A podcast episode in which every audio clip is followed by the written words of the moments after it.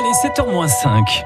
Et avec nous, comme tous les matins, l'auteur et écrivain Claire Vanquine qui euh, nous parle de notre région. Alors nous sommes dans le village d'Estivareil ce matin. On va pas parler de résistance.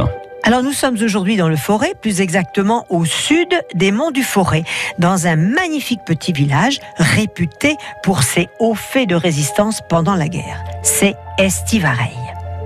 Je voudrais que vous vous arrêtiez quelques instants tout près de l'église sur la petite place parce que là, il y a une croix. Bon, d'accord, normal.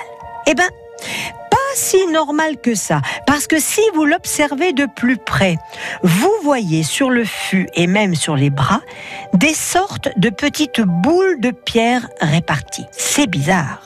On n'a pas l'habitude de voir ces petites excroissances de pierre.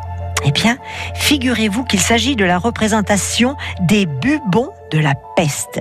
À cette vilaine époque de la peste noire, les gens atteints de ce mal venaient près de cette croix pour prier et même frotter leur furoncle contre cette croix. C'était pour ces pauvres pestiférés leur seul espoir de guérison. Et on trouve ces croix qui se nomment les croix buboniques, nommées aussi la croix des Arnias, puisque les Arnias étaient les furoncles de la peste, surtout en Auvergne. Mais chez nous, il y en a très peu. C'est donc quelque chose qui mérite vraiment qu'on s'y attarde.